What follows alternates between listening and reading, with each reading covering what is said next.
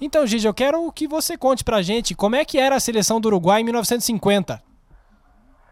Bueno, la, la selección uruguaya de 1950 eh, fue una de las, para mí, una de las mejores selecciones que tuvimos, porque no solo como equipo, sino como, como conjunto en sí, eh, me- éramos muy, muy, muy compañeros, muy, muy compenetrados en lo que teníamos que hacer.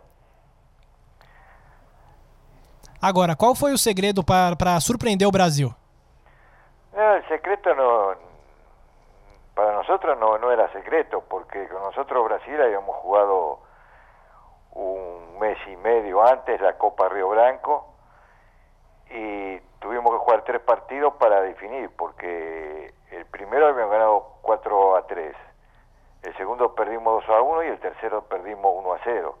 Así que nosotros con, a Brasil lo conocíamos.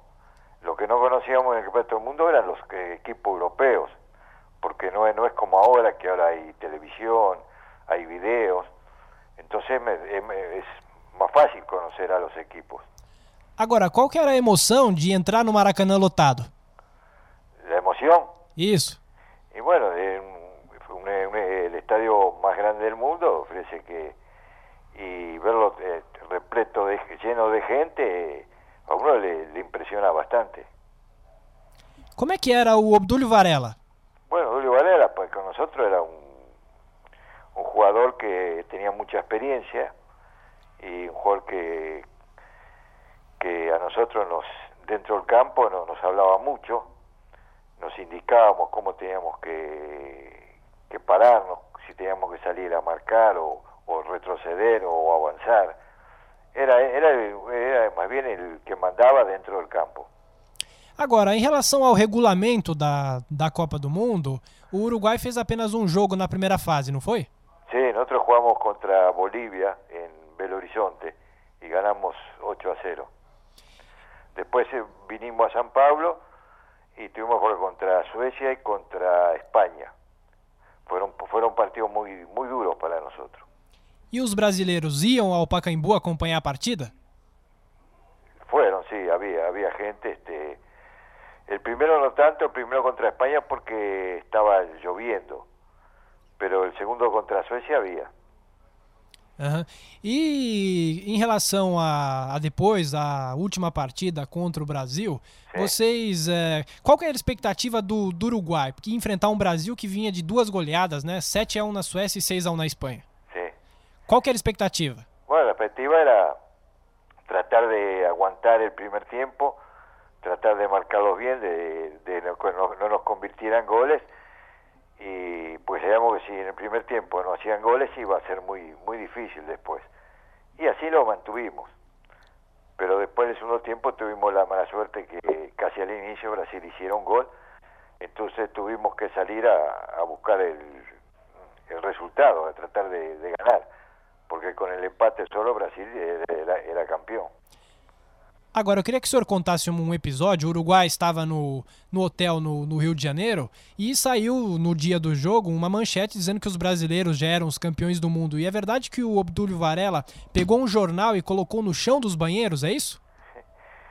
Sí, ahí no, no sé, él, él, como le dije, hablaba mucho, a- nos hablaba mucho a nosotros porque éramos muy, muy jóvenes en esa época, nos explicaba todo lo que pasaba, lo que salía en los diarios y todo, entonces nos, nos, nos, nos compenetraba en el, en el partido que teníamos que hacer.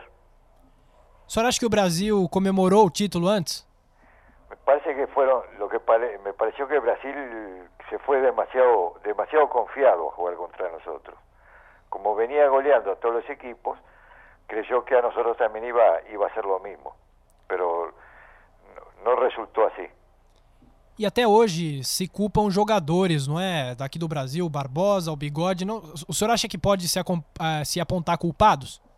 No, mire, en, en el fútbol ninguno tiene culpa porque los partidos se juegan y se ganan y, y los, los ganan y los pierden los 11 jugadores, porque son, son los 11 los, los, los que juegan, no es un solo jugador o dos jugadores. Para mí no tienen culpa ninguno.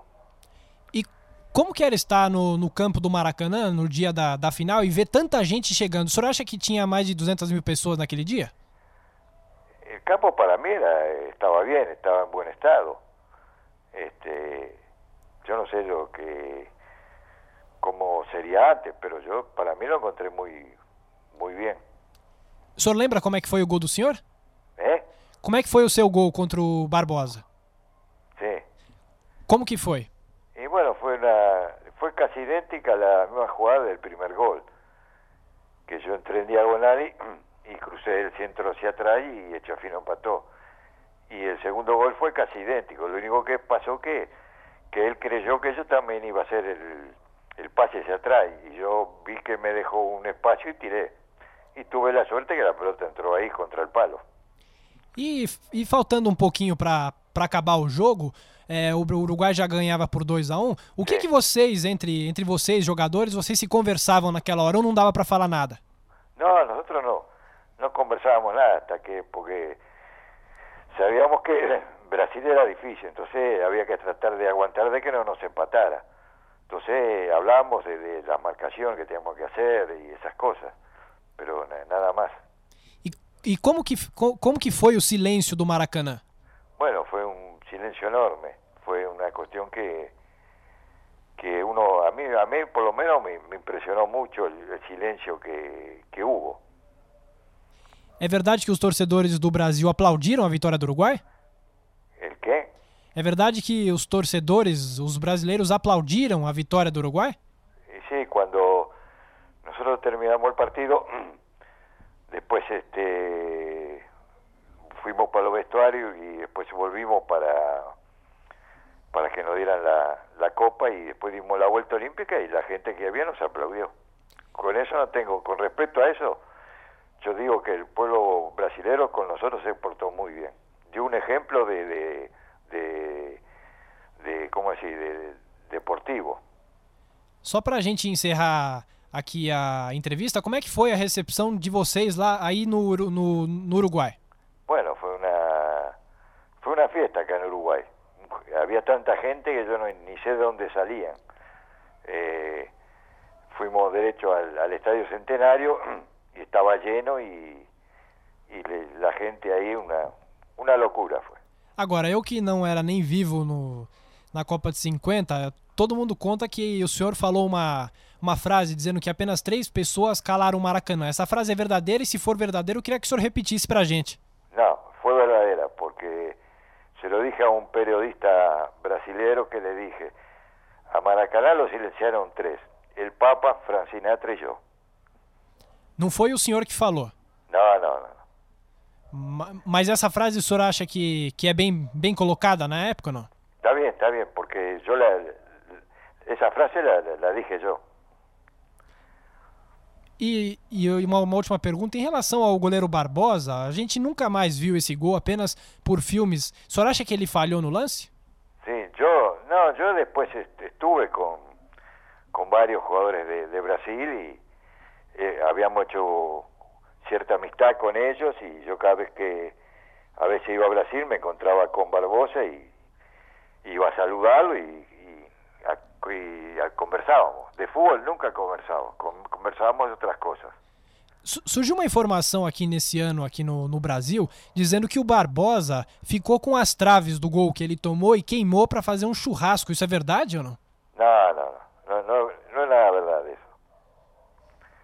Esté tranquilo que eso no, no. Porque después, después cuando se pierde, se trata de, encontrar culpa- algún culpable, ¿no? Y yo creo que no tuvo culpa ninguna. Él, él fue un golero que, que cuando yo entré en diagonal hizo la lógica. La, la ilógica la hice yo, nada más. Tá bom. O senhor tá vindo pro Brasil agora? Sí, voy el, el me voy para, para Río, me voy. Tá bom, então boa viagem, viu? Bueno, Um abraço. muchas gracias, eh. Obrigado. Adiós. A gente já tá.